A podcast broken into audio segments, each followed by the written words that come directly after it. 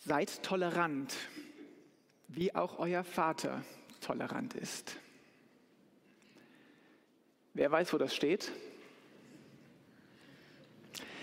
Dieser Vers ist eindeutig und klar, doch leider frei erfunden. In der gesamten Bibel kommt der Begriff Toleranz kein einziges Mal vor. Ich habe in unterschiedlichen Übersetzungen nachgesehen, da ist nichts zu finden. Ist die Toleranz überhaupt ein christlicher Wert? Intuitiv würde ich sofort sagen, ja klar, Toleranz ist gut. Da kann das Christentum ja nicht dagegen sein.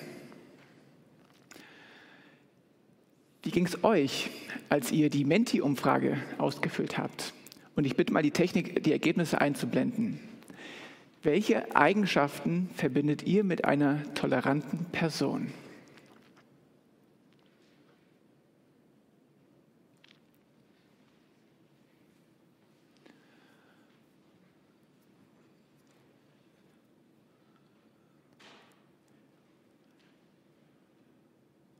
Okay, ich schweife mal über die Begriffe die Begriffe, die am meisten erwähnt wurden, sind vielleicht Offenheit, Akzeptanz, Freundlichkeit, alles positive Begriffe. Und ich denke, auch alles etwas, wo wir sagen würden, ja, das ist ein Wert, der auch im Christentum irgendwie wichtig ist. Vielen Dank. Bei näherem Sichten verschiedener Bibelstellen ist mir klar geworden, ganz so einfach ist das nicht. Diese Frage, ob die Toleranz ein christlicher Wert ist oder nicht, lässt sich gar nicht pauschal mit Ja oder Nein beantworten. Aber der Reihe nach. Als erstes wollen wir uns klar machen, worüber wir überhaupt sprechen. Eine Quelle großer Missverständnisse entspringt dem Problem, dass Toleranz oft sehr schwammig verwendet wird. Als zweites überlegen wir, inwiefern uns Gott in der Bibel tolerant oder intolerant begegnet. Als drittes und letztes fragen wir, was das Gehörte für uns, für unser Miteinander mit anderen Menschen, insbesondere mit andersgläubigen Menschen bedeutet. Die erste Frage also, die wir uns stellen, lautet, was genau ist das eigentlich, Toleranz? Der Begriff kommt aus dem Lateinischen. Das Verb tolerare bedeutet ertragen, dulden, aushalten. Im heutigen Sprachgebrauch ist da normalerweise eine Haltung gegenüber einer anderen Handlungsweise oder einer anderen Überzeugung gemeint. Jemand ist also tolerant, wenn er es duldet, wenn er es aushält, dass sich jemand auf andere Weise verhält oder einer anderen Weltanschauung anhängt als er selbst. Intolerant ist er dann, wenn er eine andere Überzeugung nicht einfach aushält, wenn er sie nicht gelten lässt, wenn er sich ablehnend oder feindlich verhält. Mein zweijähriger Sohn Jakob zum Beispiel hält es für überflüssig, sich vor dem Essen die Hände zu waschen, selbst wenn ihm der halbe Sandkasten noch aus den Ärmeln rieselt. Er verhält sich regelmäßig auf eine ganz andere Weise als ich und erweckt mitunter lautstark den Eindruck, dass er von der Richtigkeit seines Tuns zu 100 Prozent überzeugt ist. Jakob hat es nicht leicht, denn mit seinen Überzeugungen trifft er bei seinen Eltern auf die blanke Intoleranz. Wie ist das mit Gott? Oder wir könnten auch anders fragen, ist Gott tolerant? Schauen wir uns doch mal ein paar nicht erfundene Bibelstellen genauer an. Wie ist Gott gegenüber anderen Meinungen, Handlungsweisen oder Überzeugungen eingestellt?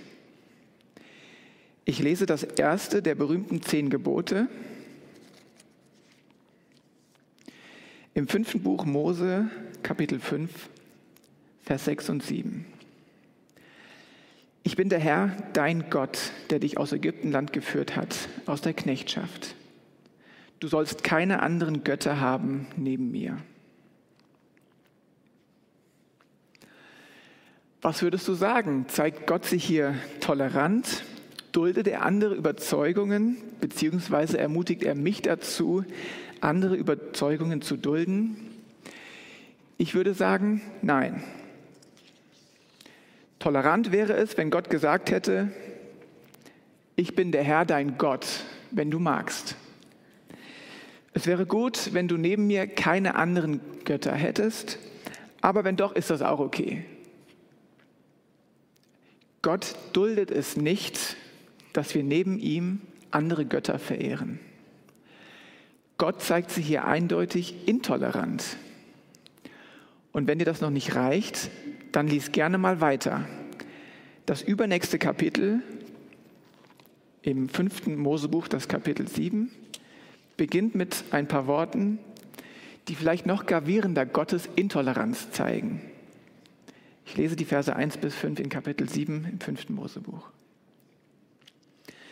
Wenn dich der Herr, dein Gott, ins Land bringt, in das du kommen wirst, es einzunehmen, und er ausrottet viele Völker vor dir her, die Hethiter, Gegashiter und so weiter, sieben Völker, die größer und stärker sind als du.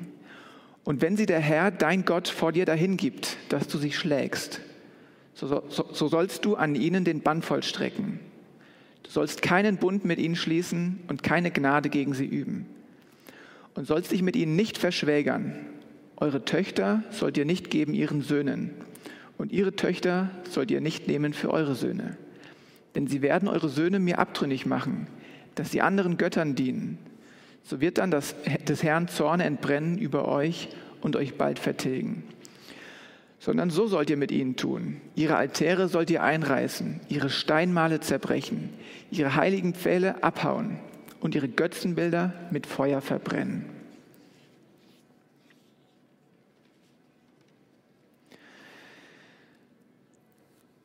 Diese Bibelstelle gehört zu einer Reihe von alttestamentlichen Stellen, die uns wirklich negativ aufstoßen können.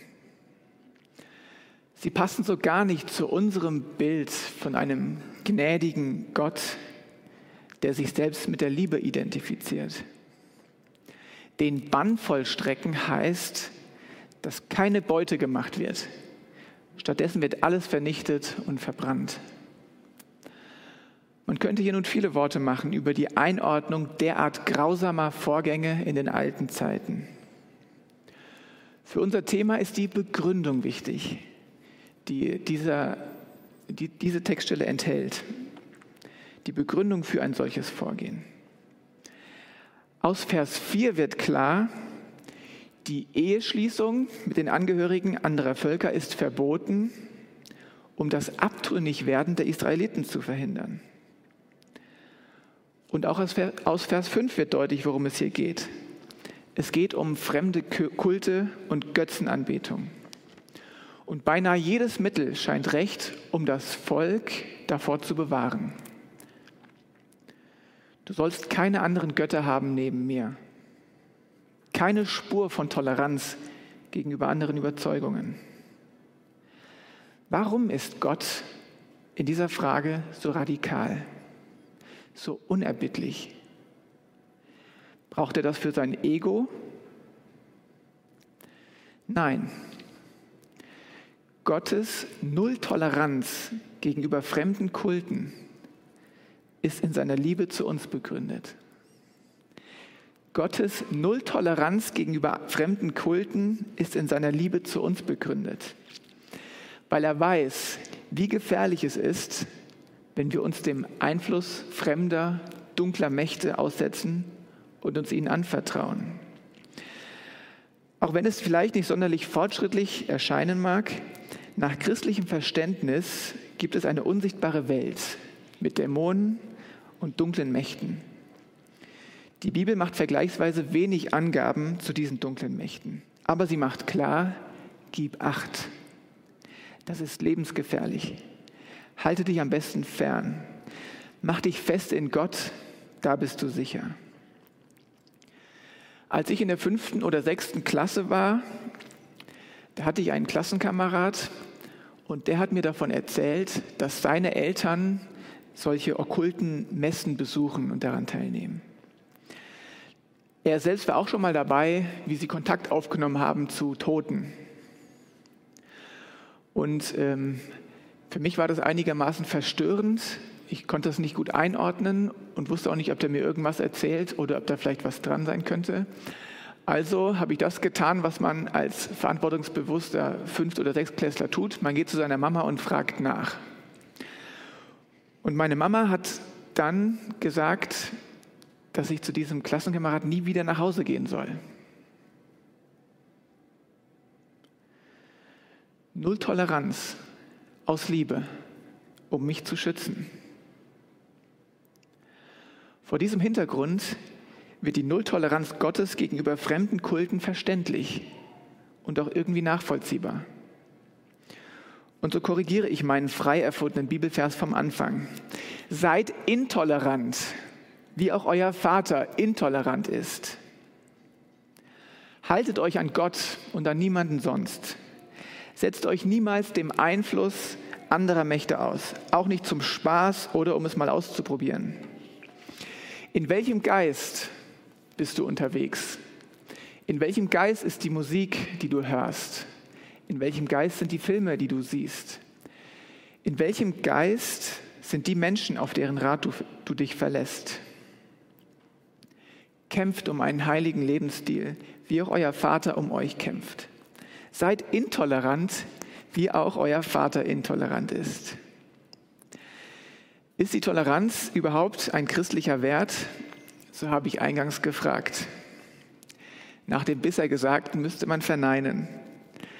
Und bevor es jetzt äh, den ersten ungemütlich wird auf dem Stuhl, es kommt noch mehr. Würde ich hier stehen bleiben, würde ich einen großen Fehler machen.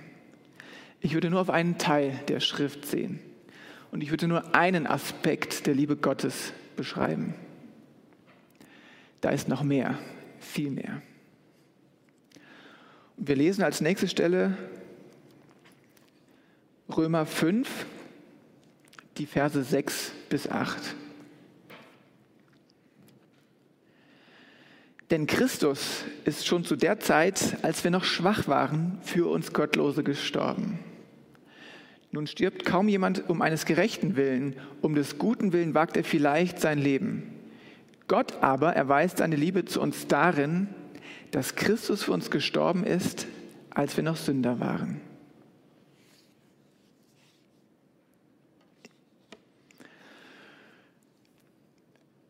Es ist schon was total Außergewöhnliches, wenn jemand sein Leben einsetzt für jemand, der irgendwie ganz besonders ist für ihn, den er vielleicht liebt.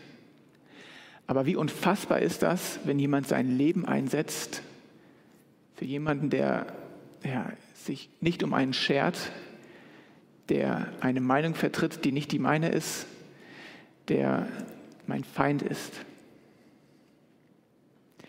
Diese Verse erzählen von Gottes Haltung gegenüber Menschen, deren Handlungsweisen und deren Überzeugungen er ablehnt. Und das ist das Wunder des Evangeliums. Gott duldet sie nicht nur, er kämpft um sie mit allem, was er hat. Er stirbt für uns, als wir noch nicht einmal im entferntesten daran denken, uns um ihn zu scheren. Obwohl unser Tun und Denken schier unerträglich sind für ihn, erträgt er uns mit allem, was wir vermasseln.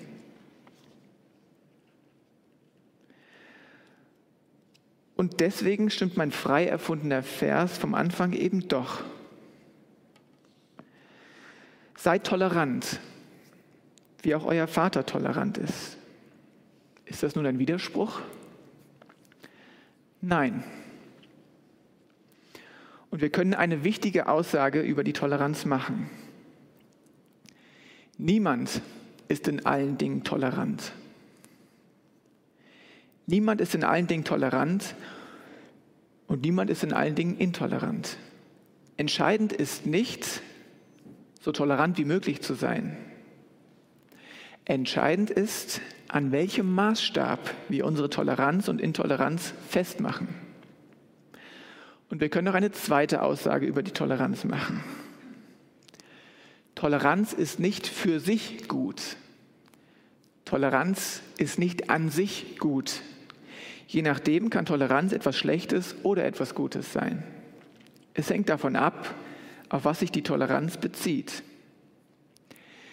Der Maßstab für die Toleranz oder Intoleranz Gottes ist die Liebe, ist die Barmherzigkeit. Und deshalb muss ich meinen erfundenen Vers noch einmal ein bisschen korrigieren. Und dann ist er wirklich exakt. Seid barmherzig, wie auch euer Vater barmherzig ist. Und jetzt endlich ist dieser Vers auch nicht mehr frei erfunden, sondern er lässt sich nachlesen in Lukas 6, Vers 36. Auch wenn die Toleranz an keiner Stelle explizit in der Bibel erwähnt wird, das Dulden anderer Handlungsweisen und Überzeugungen ist im Liebesgebot enthalten. Echte Toleranz ist nicht möglich ohne Liebe. Das wusste auch Albert Schweitzer, Friedensnobelpreisträger von 1952, dem dieses Zitat nachgesagt wird. Für meinen Sohn Jakob ist es oft nicht leicht, weil ihm von seinen Eltern so viel Intoleranz entgegenschlägt, ähm, bringt, es ihn, äh, bringt ihn das manchmal zum Toben. Nicht nur innerlich, sondern auch äußerlich. Aber ich bin zuversichtlich, dass unser lieber Jakob in Wirklichkeit ganz genau spürt, dass er nicht nur geduldet, sondern unermesslich geliebt ist. Und wer weiß, vielleicht findet er eines Tages sogar es selbst ganz okay, sich vor dem Essen die Hände zu waschen. Für uns Menschen ist es oft nicht leicht, wenn Gott so vieles nicht gut heißt, was wir machen. Das kann uns auch manchmal zum Toben bringen. Aber wie gut, wenn wir innehalten und uns bewusst werden, dass Gott uns liebt und für uns nur das Beste im Sinn hat.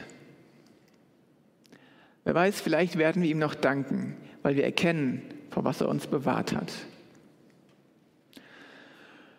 Und wie ist das nun in unserer Begegnung mit den Angehörigen anderer Menschen, mit äh, anderer Religionen? Aus der Gesellschaft heraus begegnet im Christentum regelmäßig der Vorwurf mangelnder Toleranz. Soll doch jeder glauben, was er will. Dieser Slogan begleitet die Forderung nach, der, nach mehr religiöser Toleranz ganz oft. Was würdest du entgegnen? Ihr wisst, dass ich mit einem muslimischen Vater und mit einer christlichen Mama groß geworden bin. Als ich etwa 15 Jahre alt war, fing ich an, mich intensiv mit beiden Religionen auseinanderzusetzen. Ich wollte mir meine eigene Meinung bilden, ich habe im Koran gelesen und auch in der Bibel. Ich habe Christen und Muslime, wo ich konnte, mit meinen Fragen gelöchert. Mit 18 Jahren habe ich mich für ein Leben in der Nachfolge Jesu entschieden. Ganz bewusst. Mein Glaube, meine Beziehung zu Gott sind mir unsagbar wertvoll geworden. Heute lebe ich als Christ in einer liebevollen, familiären Beziehung zu meinen Eltern und Geschwistern, die teilweise dem Islam anhängen. Ich kann diesen Slogan, soll doch jeder glauben, was er will, nicht zu meinem Slogan machen. Warum nicht? Erstmal, ich will den Slogan auch nicht schlecht machen. Und ich will nicht sagen, dass es falsch ist, Menschen ähm, Freiheit zuzugestehen oder es zu unterstützen, dass Menschen sich frei entscheiden dürfen für ihre eigene Religion. Ich würde auch meine Lieben niemals zu einer Überzeugung zwingen wollen, ähm, die nicht ihre eigene ist. Ich freue mich an der Religionsfreiheit in unserem Land. Aber dieser Slogan drückt für mich nicht in erster Linie Toleranz, sondern Gleichgültigkeit aus. Toleranz sollte aber niemals mit Gleichgültigkeit verwechselt werden.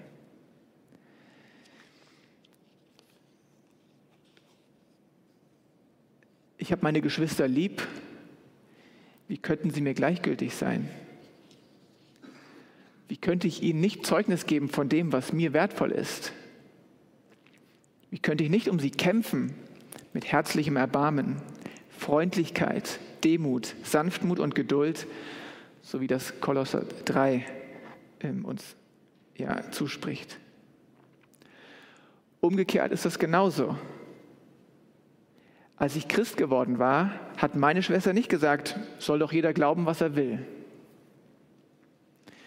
Sie hat geweint in Sorge um mich und aus Angst, Gott könnte mich für meinen Ungehorsam gegen den Koran strafen. Wie intolerant von ihr, könnte man sagen. Welch ein schmerzvoller Ausdruck von Liebe, sage ich. Ich fasse zusammen. Erstens, niemand ist in allen Dingen tolerant. Zweitens, Toleranz ist nicht an sich gut. Es hängt davon ab, auf was sie sich bezieht. Drittens, der Maßstab christlicher Toleranz ist die Liebe.